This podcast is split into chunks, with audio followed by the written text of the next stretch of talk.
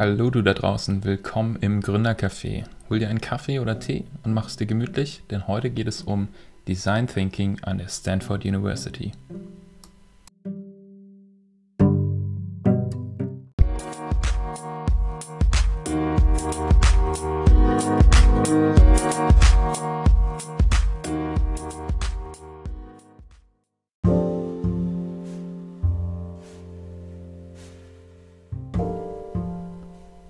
Zurzeit in Venedig, aber der Kevin war für euch zu Gast bei der renommierten Stanford University im Silicon Valley und spricht mit drei deutschen Studenten über Design Thinking, Innovation und Recycling. Viel Spaß dabei!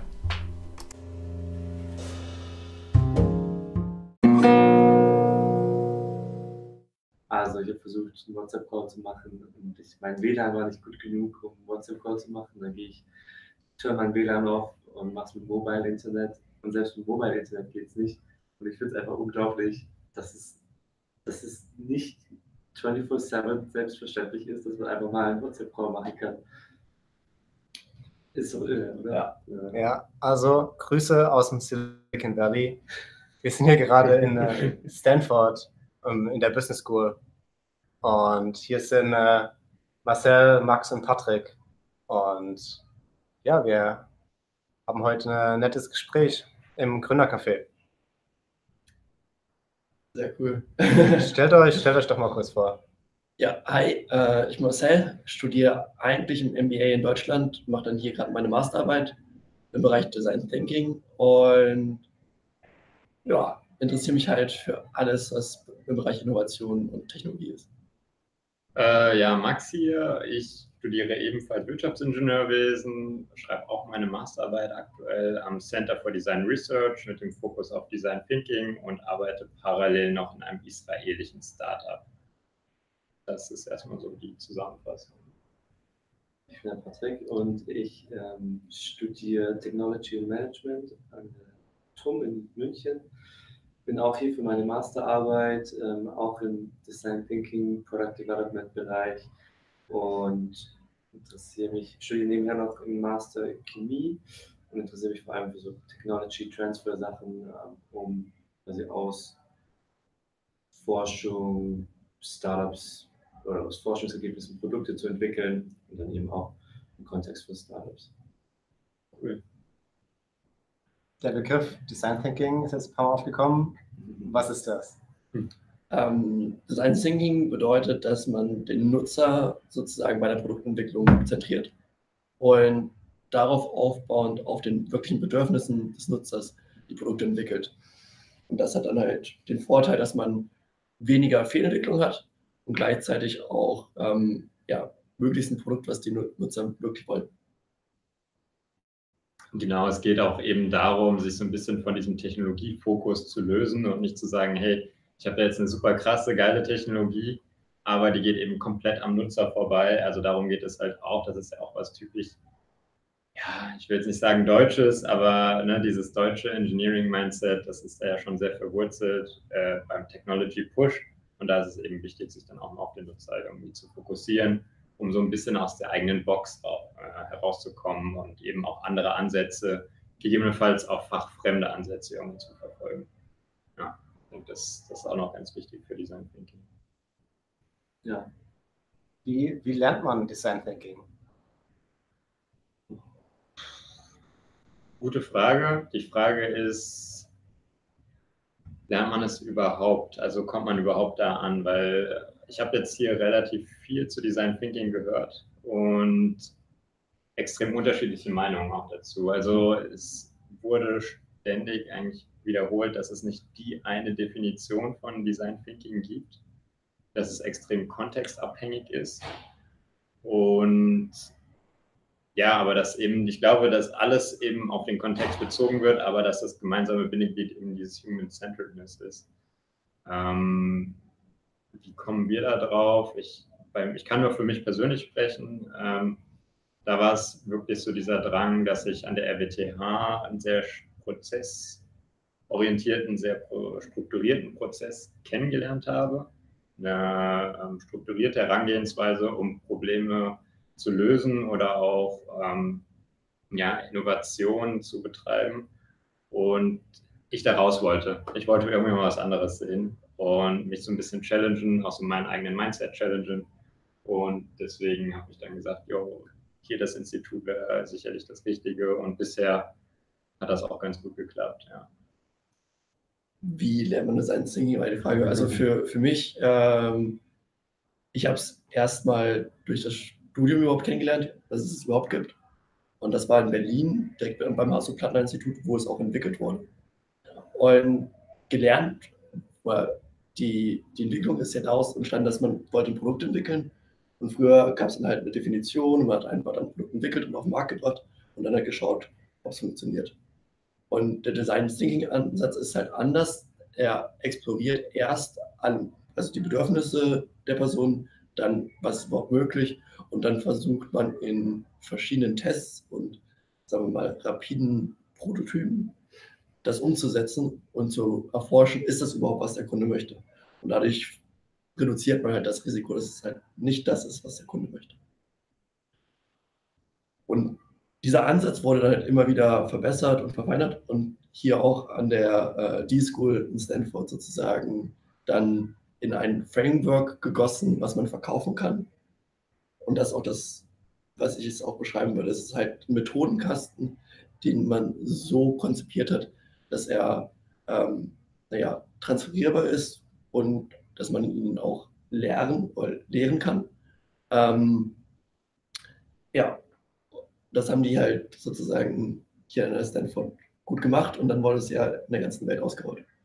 Und jetzt kann man es überall lernen, würde ich sagen. Also man kann es lernen. Die Art, wie man es macht, ist immer unterschiedlich, weil der Methodenkasten relativ groß ist. Hm, Patrick, denkst du, warum, also, wieso bist du hier, um diesen Methodenkasten zu lernen, den es wohl in der ganzen Welt gibt? Und denkst du, du hättest es auch gelernt, wenn du einfach in Deutschland geblieben? Also, ich habe es ursprünglich in Deutschland gelernt. Ähm, an der Technischen Uni in München gibt es die Unternehmertum und ich bin in einem Programm drin, das sich sehr viel eben mit Design Thinking, Gründungsprojekten, neuen Ideen beschäftigt. Und dadurch bin ich eigentlich auf das Thema aufmerksam geworden. Das heißt, ich kannte es auch vorher schon. Ähm, ich bin hierher gekommen, um eigentlich zu sehen, A, weil es hier ja schon auch so die Gründung, die, die Gründungsinstitut für dieses Framework ist. Ähm, A, um zu sehen, wie sie es hier machen und was der Unterschied eventuell ist. Und dann aber auch B, um zu sehen, wie in Stanford, wie in Stanford selbst und im Silicon Valley das eigentlich wirklich gelebt wird oder nicht gelebt wird, weil es wird in Deutschland oft eben als ein Heilmittel so ein bisschen verkauft, um immer Product Market Fit zu finden, gute neue Idee, äh, gute neue disruptive ähm, Produkte zu entwickeln. Und das war eigentlich meine Motivation, hierher zu kommen, um zu sehen, wie wird es, also A, wie wird es hier in der Forschung ähm, vorangetrieben und was wird dazu gemacht hier und B, wie wird es in der, in der Realität dann gelebt und ähm, so ein bisschen. Hintergrund. Wobei viele hier auch wirklich sagen, Design Thinking ist so viel mehr als nur dieser Methodenbaukasten. Weil viele, auch gerade so durch die Managementlehre, ist ja Design Thinking gerade in den letzten Jahren auch super populär geworden. Und dann heißt es ja, okay, du musst jetzt die und die Methoden anwenden, du gehst auf die Straße, sprichst mit Personen. Aber gerade das, was, was Marcel jetzt vorhin auch angesprochen hat, dieses Human-Centeredness, den Nutzer in den Mittelpunkt zu stellen, bei ja auch Strukturen in Unternehmen. Also nicht nur in Bezug auf eine Aktivität oder irgendwas, was mit Innovation zu tun hat, sondern wirklich auch im Unternehmen. Also ein Beispiel, das, das mein Betreuer gebracht hatte, war in einem Unternehmen äh, hatten die Nutzer, halt, also die, die Mitarbeiter Angst, ihren Job zu verlieren.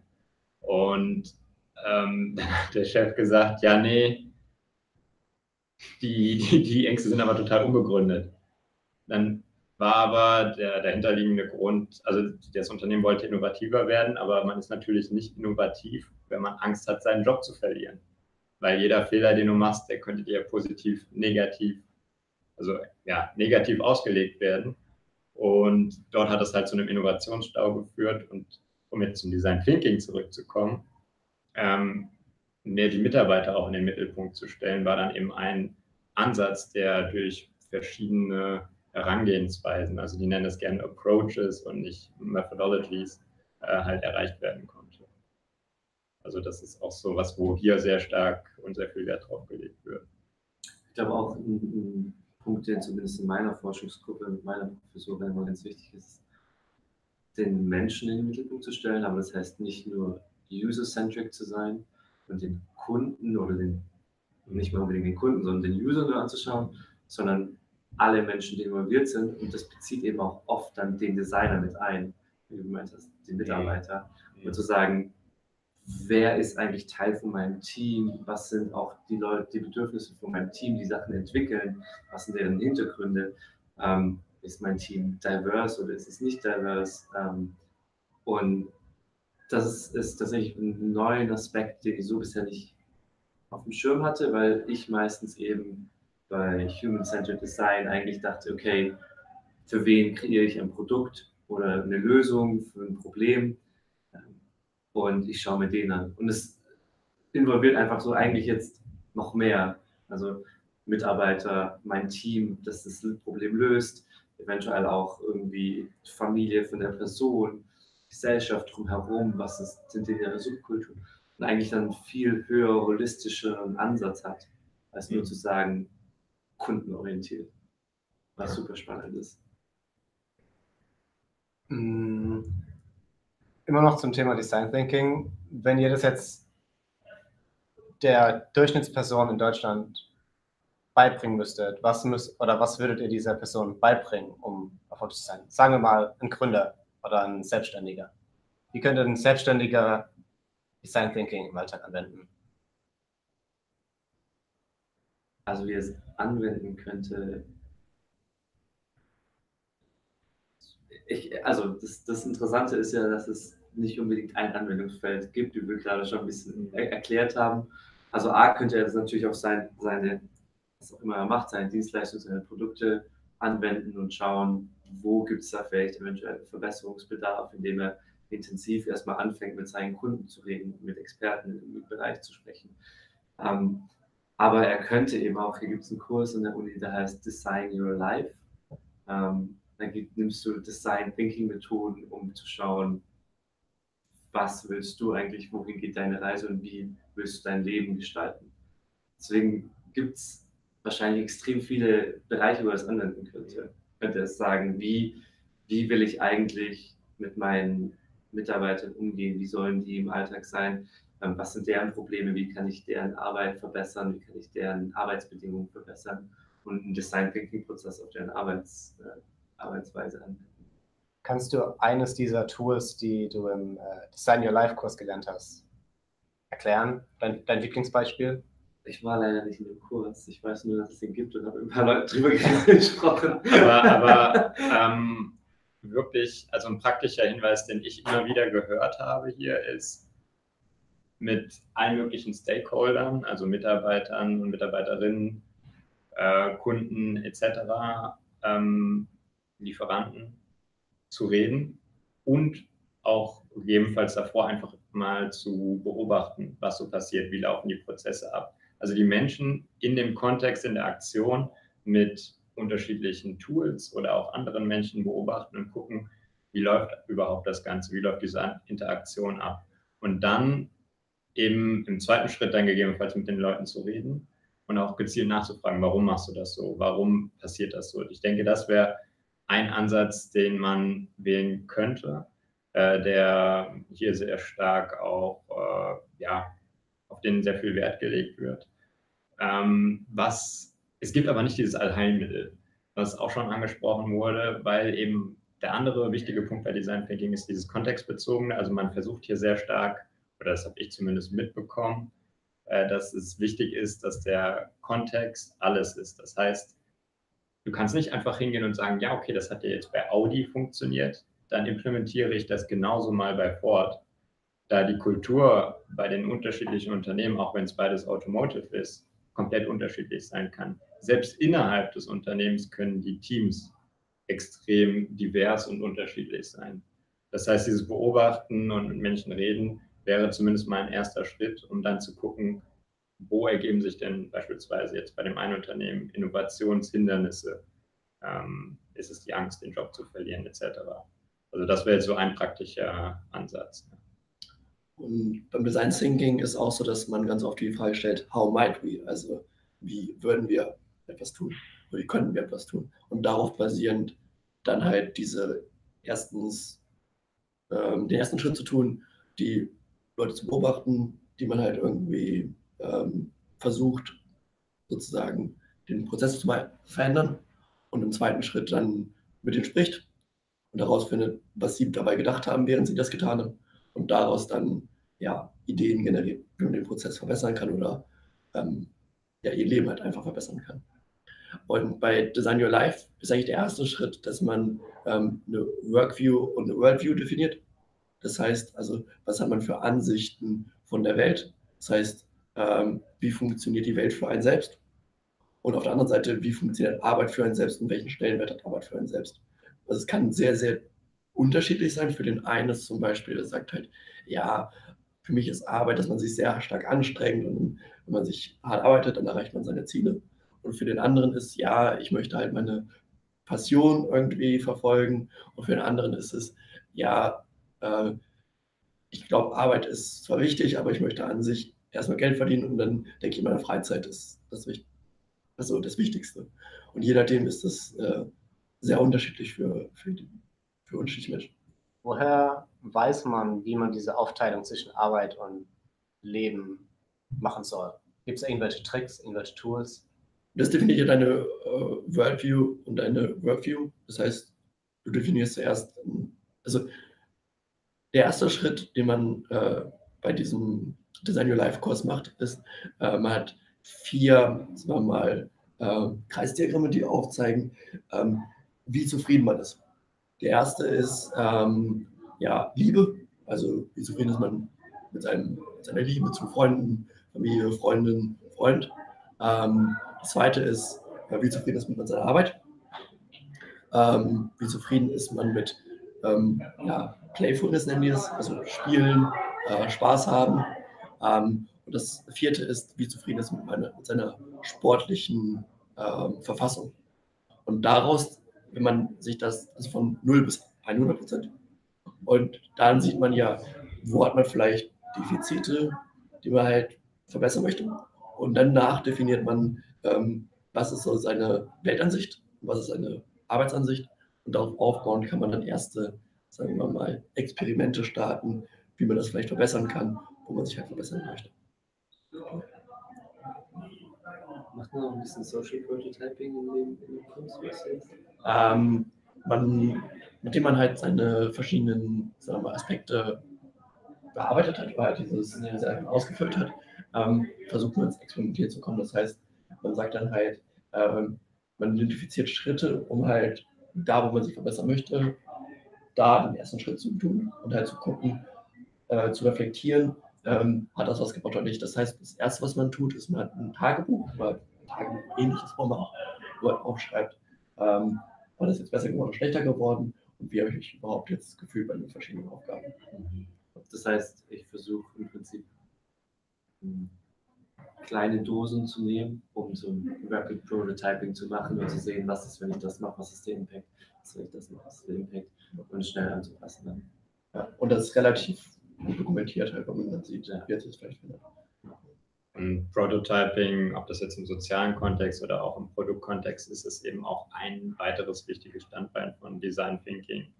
Ähm, ich hatte vorher immer diesen Glauben, dass man vorher relativ ja, weit etwas ausarbeiten muss, um es dann irgendwie den Menschen, den Kunden, den potenziellen Kunden zu präsentieren. Aber hier ist es wirklich so, dass die mit minimalem Materialaufwand irgendwie was bauen.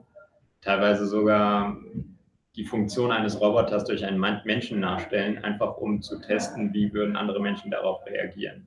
Und es gibt Dinge, die, äh, so habe ich das hier kennengelernt, ähm, du kannst du nicht vorhersagen. Also beispielsweise ein, ein, ein Experiment bei zu einem autonomen äh, Mülleimer. Und die Menschen haben den Mülleimer wie ein ja, Tier im Grunde genommen behandelt. Also die haben mit ihrem Müll so gewedelt, so gesagt, hier, komm her oder so. hättest du das versucht herauszufinden durch, weiß ich, Konversation, durch Beobachtung mit einem normalen Mülleimer, das wäre hätte nie so funktioniert.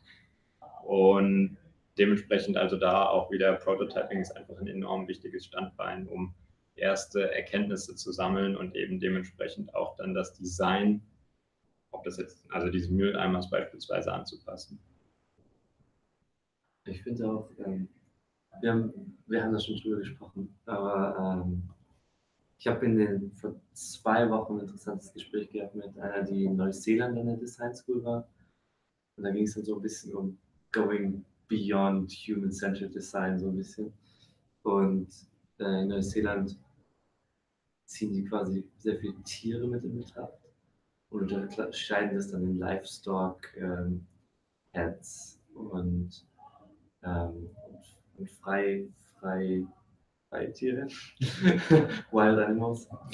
Ähm, und das war ein super interessantes Gespräch, weil ich das sehr, sehr gut finde, dass hier sehr, alles sehr menschfokussiert ist und du nicht einfach nur Produkte machst, weil du die Technologie dazu hast und sagst, jetzt mache ich mal ein tolles Produkt daraus, sondern du immer die Menschen dabei anschaust und in Betracht ziehst, auch eben nicht nur den Kunden, sondern das Design-Team eventuell auch. Ähm, aber den Gedanken irgendwie zu sagen, ich, wenn ich was designe, dann nehme ich auch irgendwie stärker die Umwelt mit in Betracht, im Sinne von, was hat das eigentlich für einen Impact auf die Tiere? Hat das einen Impact für die Natur an sich? ähm, finde ich eigentlich ein, eine ziemlich spannende, einen ziemlich spannenden Gedanken. Und das heißt, wenn man eigentlich versucht, Design Thinking noch holistischer zu sehen, in Richtung System Thinking, dann kommt man, glaube ich, auch zu, ähm, zu sowas wie Circular Economy. Ähm, wenn man als Designer einfach versucht, wirklich nicht nur zum Beispiel negative Effekte auf die Umwelt zu, zu verhindern, sondern zu sagen, wie kann ich mit meinem Design, was ich kreiere, eventuell auch einen positiven sogar haben. Und das fand ich einen, einen super interessanten Gedanken, wo, wo, ich auch mit ein paar Leuten schon drüber diskutiert habe. Ähm, und immer wieder gute Resonanz gehabt. Ja, definitiv. Also es hat sich auch so ein bisschen weiterentwickelt. Am Anfang stand so ein bisschen diese User-Centricity, ja. also User im Sinne von Kunden. Äh, dann ist man mehr so zu diesem Human-Centricity übergegangen, weil ich nenne jetzt einfach mal das Beispiel App. Ja, als eine App kann als Nutzer total toll sein, weil du willst sie die ganze Zeit nutzen. Ob du dich aber als Mensch langfristig gut fühlst, wenn du diese App nutzt, weiß ich, drei, vier Stunden am Tag, jetzt mal übertrieben ausgedrückt, ist eine andere Frage. Das heißt, äh, man ist schon so ein bisschen weg von dieser reinen User-Centricity zu Human-Centricity und ich finde das einen sehr, sehr coolen Gedanken auch mhm. gerade im Blick auf Circular Economy zu sagen, okay, jetzt gehen wir den nächsten Schritt, weil wir sind ja nun mal nicht alleine auf der Welt. Und ja. Finde ich, find ich einen starken Ansatz. Ja. Kannst du nochmal definieren, was Circular Economy heißt? Du hast schon quasi gesagt, aber einfach nochmal, um das festzuhalten. Im Prinzip geht es bei Circular Economy darum, dass ähm, jedes Produkt, wenn es seine ähm, Lifespan überschritten hat, äh, sorry für das Englisch die ganze Zeit, überschritten hat, ähm, dass man daraus dann wieder ein neues, sinnvollen, sinnvolles Produkt macht oder dass es noch einen weiteren Nutzen hat für etwas anderes. Und dass du quasi ähm, nicht einfach nur kaufst und wegwirfst, sondern dass du, äh, wenn du was kaufst und danach dann eben wieder ein Produkt draus gemacht wird, ähm, das heißt auch in der Regel nicht einfach nur Recycling, dass du dann Sachen verbrennst und sagst, toll, ich mache Energie daraus, sondern dass du tatsächlich versuchst, eigentlich die einzelnen Produkte so lange wie es geht in der Wertschöpfungskette zu halten und auch nicht eben, dass es der Wert davon degradiert wird, bestmöglichst, sondern dass es im nächsten Schritt wieder denselben oder ähnlichen Wert hat, vielleicht einen höheren Wert hat. Und dass du so eigentlich einfach sustainable, more sustainable ähm, Produkte schaffst. Und äh, eigentlich geht es auch um die ganze ähm, Economy, Economy ähm, die dann mehr, mehr nachhaltig sein soll. Im Grunde genommen einfach auch nochmal bildlich ausgedrückt. Im Moment haben wir so eine lineare äh, Wertschöpfungskette. Das heißt, etwas wird produziert, verwendet und dann weggeschmissen. Und dann wird es nicht mehr weiterverwendet. Dann gammelt es irgendwo vor sich hin. Und deswegen circular eben der Kreis. Und es geht sogar eben beyond Recycling im Sinne von. Genau.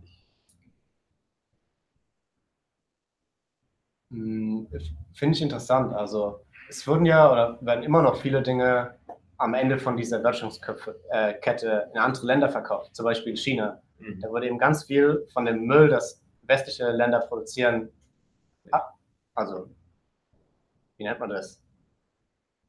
Nein, man, man vergisst es halt in diese andere Welt hinein. Mhm. Und jetzt ändert sich das halt dort auch. Und dann sagt China, wir wollen diesen Müll nicht mehr. Und dann geht es in ein anderes Land. Wie seht ihr diese Entwicklung? Also wo, wohin geht es? Und wie kommen wir da raus aus diesem... Irgendjemand anders muss den Müll halt aufräumen. Aus meiner Sicht ist das, dieser Schritt längst überfällig. Also, dass China beispielsweise oder auch Malaysia äh, sagt, äh, wir wollen das nicht mehr lagern, weil wir sind nun mal auch die Produzenten dieses Mülls und dementsprechend sollten wir uns auch mit den Konsequenzen befassen. Ähm, also von daher sehe ich das absolut richtig, dass jetzt beispielsweise China sagt, nee, wir wollen ja nicht mehr. Lösungsansätze sind einfach, ja, wie gesagt, dass, dass wir selber die Anlagen haben und zumindest so Übergangslager. Vielleicht ist es dann, weil eigentlich ist es ja so, wenn es weg ist, ist es auch aus dem Sinn. Und wenn es aber visuell sichtbar ist, vielleicht jetzt nicht für jeden, aber es zumindest noch in Deutschland gelagert wird, vielleicht entwickeln wir dann auch eine Sensibilisierung für dieses Problem. Und äh, ja, Ich, ich glaube, ein Lösungsansatz könnte sein, wenn Designer oder Produktentwickler darüber nachdenken, was die Konsequenzen sind. Und so Sachen mit in Bezug nehmen. Und eben nicht nur sagen, ein tolles Produkt und der Kunde ist zufrieden damit, sondern was passiert danach, wie geht es weiter. Und wenn da, also ja, der Kunde hat auch natürlich einen, einen starken Einfluss ähm, mit seinen Kaufentscheidungen, aber wenn da Leute, die für Produktentwicklung zuständig sind, darüber nachdenken und das mit in Betracht ziehen. Und eventuell dann andere Materialien, die nicht so schädlich sind oder weiterverwendet werden können, ähm, vielleicht gar nicht mal so einen hohen Mehrkostenfaktor haben, sich dann dafür entscheiden, einfach das Bewusstsein haben, dass das ähm, ein Problem sein kann. Ich glaube, ja, dass, dass gerade Designer oder Produktentwickler eben einen sehr hohen, großen Ein Einfluss haben können auf sowas. Weil sie ja quasi entscheiden, woraus sind die Produkte gemacht, wie sehen die Produkte aus und was passiert mit denen. Wie seht ihr den Status gerade in Deutschland verglichen mit hier? Gibt es da irgendwas, was man in Deutschland lernen kann oder ist Deutschland dem Rest der Welt voraus?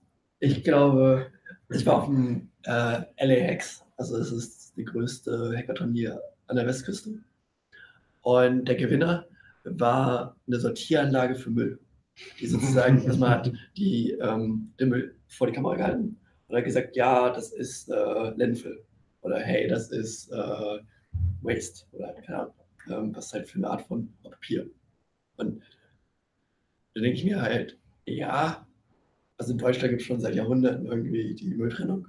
Und ähm, auch, sagen wir mal, mit Remondes und verschiedenen anderen, sagen wir mal, Unternehmen, die da schon aktiv sind im Bereich Recycling und Aufbereitung von, ja, unserem Müll in Deutschland, sind wir eigentlich da schon relativ weit. Und was ich auch gesehen habe, ähm, desto mehr jetzt versandt wird, also klar, wenn man jetzt mal hier ist, will man natürlich auch alles ausprobieren. Und wenn man bei Amazon ähm, Prime Fresh bestellt, dann kriegt man alles dreifach verpackt. Also, und dadurch alleine entsteht halt durch diesen gigantischen Verpackungsaufwand entsteht halt extrem Müll. Amazon Fresh ist für Lebensmittel. Amazon Fresh ähm, ist für Lebensmittel. Man bestellt zwei Stunden, bevor man das, die Lebensmittel haben will, online seine ganzen Lebensmittel und die kommen nach Hause gesendet.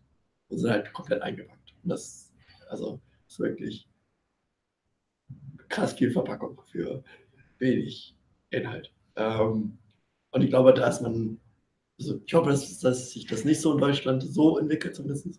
Und auf der anderen Seite halt, dass man da ähm, ja, ein bisschen noch ein paar intelligente Menschen ransetzt, so ein Problem zu beheben. Das ist auf jeden Fall, was man, woran man arbeiten könnte. Also, falls wer ein Startup gründen will, jetzt habt ihr eine Idee. ähm, einen interessanten Ansatz, finde ich, ist generell dieses Umdenken weg von ich konsumiere etwas hin zu ich nutze etwas.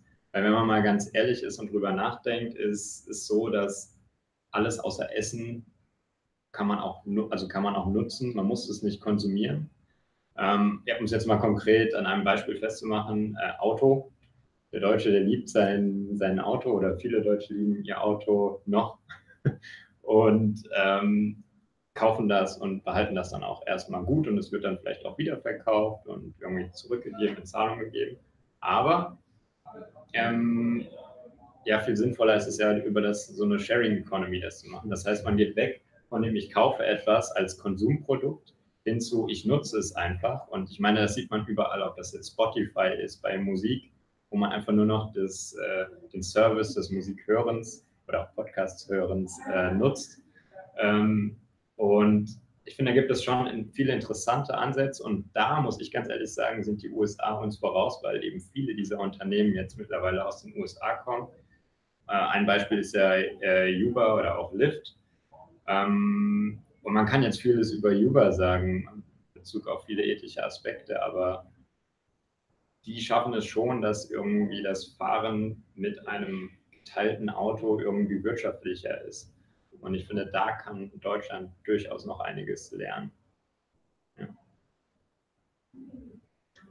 Ja, wobei ich glaube schon, dass der Awareness in Deutschland für so Dinge relativ groß, also jetzt nicht für die mhm. Sharing Economy sich, sondern für irgendwie Sustainability relativ groß ist, auch im Vergleich zu hier. Und wenn wir jetzt in Kalifornien, ähm, trotzdem würde ich sagen, dass die, die Awareness, die Awareness in Deutschland höher ist, ähm, als es ja. hier ist. Und das, obwohl wir eben in Kalifornien einen progressiven Staat sind.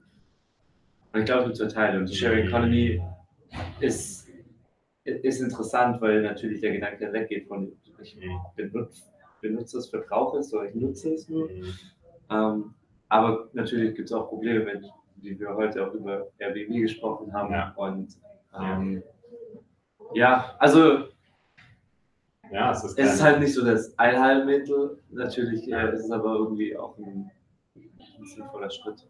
Ja. Ich meine, ich glaube, in Deutschland ist es ja gerade mit den ganzen, dem Rollout von den ganzen E-Rollern in den ganzen Städten auch so ein Thema. Ist es jetzt irgendwie Fortschritt der Sharing Economy? Erzeugt es extrem viel Elektromüll? Ähm, was ist da die, die Umweltbilanz davon? Mhm. Also so zweischneidig irgendwie. Absolut, absolut.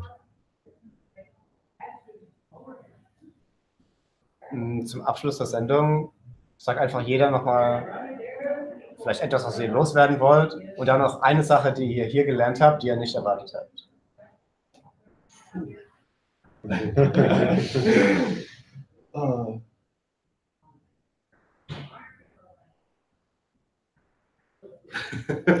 ich, ich, ich weiß etwas, dann fange ich einfach mal an. Ähm, was habe ich nicht erwartet? Ähm, ich glaube, ich bin hier nach Stanford gekommen und hatte, das, hatte die Erwartung, dass mich alles komplett umhauen würde und vor allem architektonisch. Und ich muss sagen, es ist super beeindruckend. Ähm, aber es hat mich architektonisch jetzt nicht so krass umgehauen. Was aber, was ich, was, was ich dann erst später herausgefunden habe, was Stanford so ausmacht und auch das Silicon Valley ist, dass jegliche Person, ob die jetzt Gründer von äh, Multimillionen äh, Startups sind oder auch jegliche andere Person extrem nahbar sind. Das heißt, du kannst jemanden ansprechen und äh, weiß ich, du kannst mit, dich mit deinem Uber-Driver unterhalten und sagt er, ja, übrigens, ich arbeite auch bei Google. Ähm, das, was viele bei uns einfach nicht erwarten würde, äh, würden. Und oder du unterhältst dich irgendwie auf einer Feier mit jemandem und der ist dann irgendwie bei Google Launchpad. Ähm, also sind jetzt zwei reale Beispiele. Du hattest ja auch dich mit einem Gründer von einem 100 Millionen Dollar Startup getroffen und dem einfach per Mail geschrieben oder so. Ja, also diese Nahbarkeit, dass die Leute Zeit für dich haben und da stehen nicht drei Bodycuts oder so drumherum, sondern du triffst sie einfach irgendwo random und das finde ich einfach, das hat mich schon überrascht. Klar, das ist jetzt auch ein Meeting Pot, aber äh, dass die Leute so nahbar sind, das fand ich schon sehr gut. Ja. Ich würde, glaube ich, dir da komplett zustimmen, dass das, ich weiß nicht, ob es mich so sehr überrascht hat, weil die USA ja schon sehr als offenes äh, Land ist, wo jeder sofort zugequatscht wird, bekannt sind. Aber was ich wirklich interessant fand eben, ist auch dieses, dass die Leute sich Zeit nehmen. So, du, du kannst zu jedem hingehen, egal wer es ist, egal wer du bist, äh, und ihn fragen, hey, hast du mal irgendwie Zeit für 15 Minuten? Ähm, ich würde dir mit gerne darüber reden. Und wenn das irgendwie ein interessantes Thema ist, dann ist es völlig egal, wer du bist, aber dann nehmen sich die Leute hier 15 Minuten. Und klar könnte man jetzt auch sagen, dass äh, irgendwie Zeitverschwendung, das, weiß nicht, also es war, es war der Gründer von einem Unternehmen, das letzte Woche irgendwie 2 Millionen eingesammelt hat, hat sich für mich 15 Minuten äh, Zeit genommen vor drei Wochen.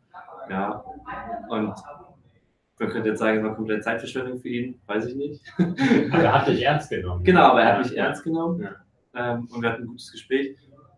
Und ich glaube auch, dass es eben nicht Zeitverschwendung ist, sondern dass aus so Dingen extrem viel entstehen kann.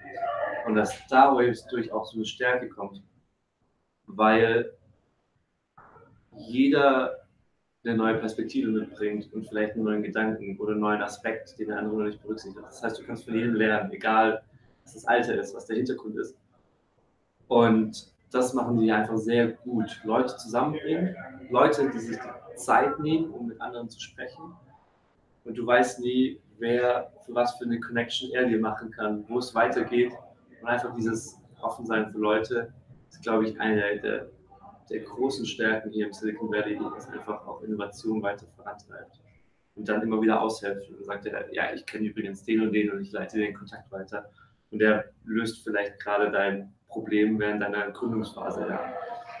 Ähm, und das ist schon extrem wertvoll. Ja.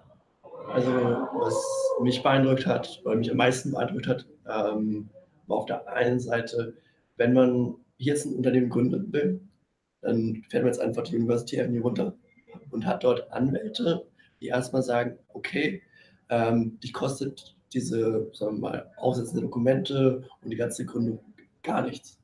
Und auch wenn, und auch danach sozusagen die Betreuung von Anwälten und von verschiedenen Institutionen, die machen das alles erstmal ohne eine, äh, also eine finanzielle Leistung, die man sofort machen muss.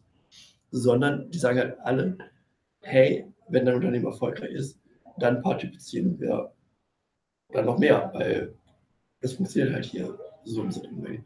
Und diese Risikobereitschaft der ganzen Leute fand ich extremst ja, beeindruckend, aber auch irgendwie so ein bisschen erschreckend, weil ähm, vieles dann, wenn etwas, also wenn eine ganze Wirtschaft dann nicht funktioniert, kann das ja auch ganz schnell umdrehen. es halt sozusagen viele, äh, ähm, viele Kosten verursacht, aber halt kaum ähm, den Profit.